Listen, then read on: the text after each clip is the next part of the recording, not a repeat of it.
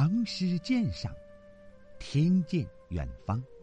您好，我是看云石。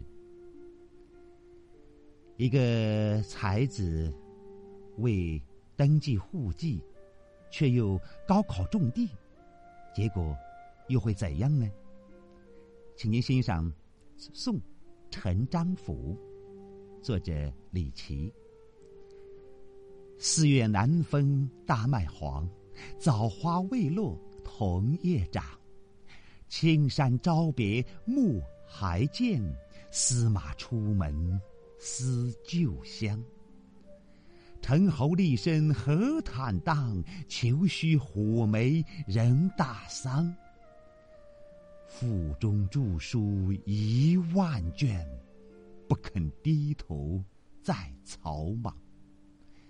东门沽酒引我曹，心倾万事如鸿毛。醉卧不知白日暮，有时空望孤云高。长河浪图连天黑，京口停舟渡不得。郑国游人未及家，洛阳行子空叹息。闻道故邻相识多，罢官昨日今如何？李琦的送别诗以善于描述人物著称，本诗即为一首代表作。陈章甫是个很有学才学的人，原籍不在河南，不过长期隐居在嵩山。他曾应制科及第，但因没有登记户籍，吏部不予录用。经他上书力争，吏部辩驳不了，特为请示执政，破例录用。这事受到了天下士子的赞美，使他名扬天下。然其仕途并不通达，因此无意官事，仍然经常住在寺院郊外，活动于洛阳一带。这首诗大约作于陈章甫罢官后登城返乡之际，李琦送他到渡口，以诗赠别。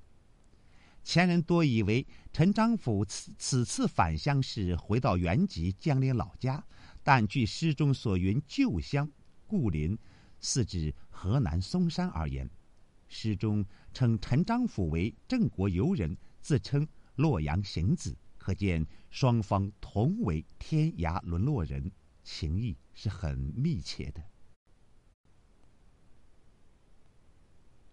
诗的开头四句轻快舒坦，充满乡情。入夏，天气清和，田野麦黄，道路阴长。骑马出门，一路青山作伴，更怀念往日隐居旧乡山林的悠闲生活。这里有一种旷达的情怀，显示出隐士的本色，不介意仕途得失。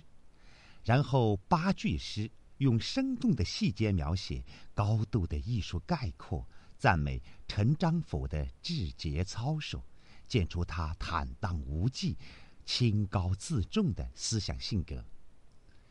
前四句写他的品德、容貌、才学和志节，说他有君子坦荡的品德，仪表堂堂，满腹经纶，不甘沦落草野，倔强的要出山入世，不肯低头在草莽，显然指他抗议无极不被录用一事。后四句。写他的行迹脱落、胸襟清高，概括他视而时饮的情形，说他与同僚畅饮，轻视世事，醉卧闭关，寄托孤云，显示出他入世后与官场污浊不和，因而借酒饮得，自持清高，不言而喻。这样的思想性格和行为，注定他迟早是要离开官场的。这八句是全诗最精彩的笔墨。诗人首先突出陈的立身坦荡，然后写容貌，抓住特征，又能表现性格，写才学强调志节，又能显出神态；写行为则点明处事态度；写遭遇就侧重思想倾向。既扣住了送别，又表明了罢官返乡的情由。长河二句是富而比兴，既实际渡口，失遇风浪，暂停摆渡，又暗喻仕途险恶，无人援济。因此，行者和送者，罢官者和留官者，陈章甫和诗人，都在渡口等候，都没有着落。一个未及家，一个空叹息，都有一种惆怅。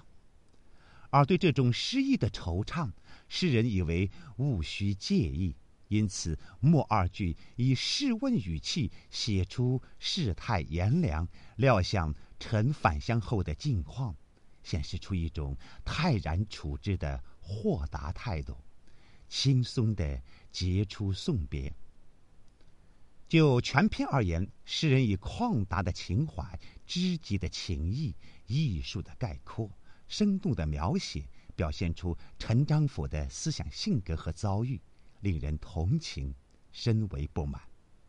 而诗的笔调轻松，风格豪爽，不失为诗意作苦语，不因离别写愁思，在送别诗中的确属于。别具一格的作者倪其新，谢谢收听。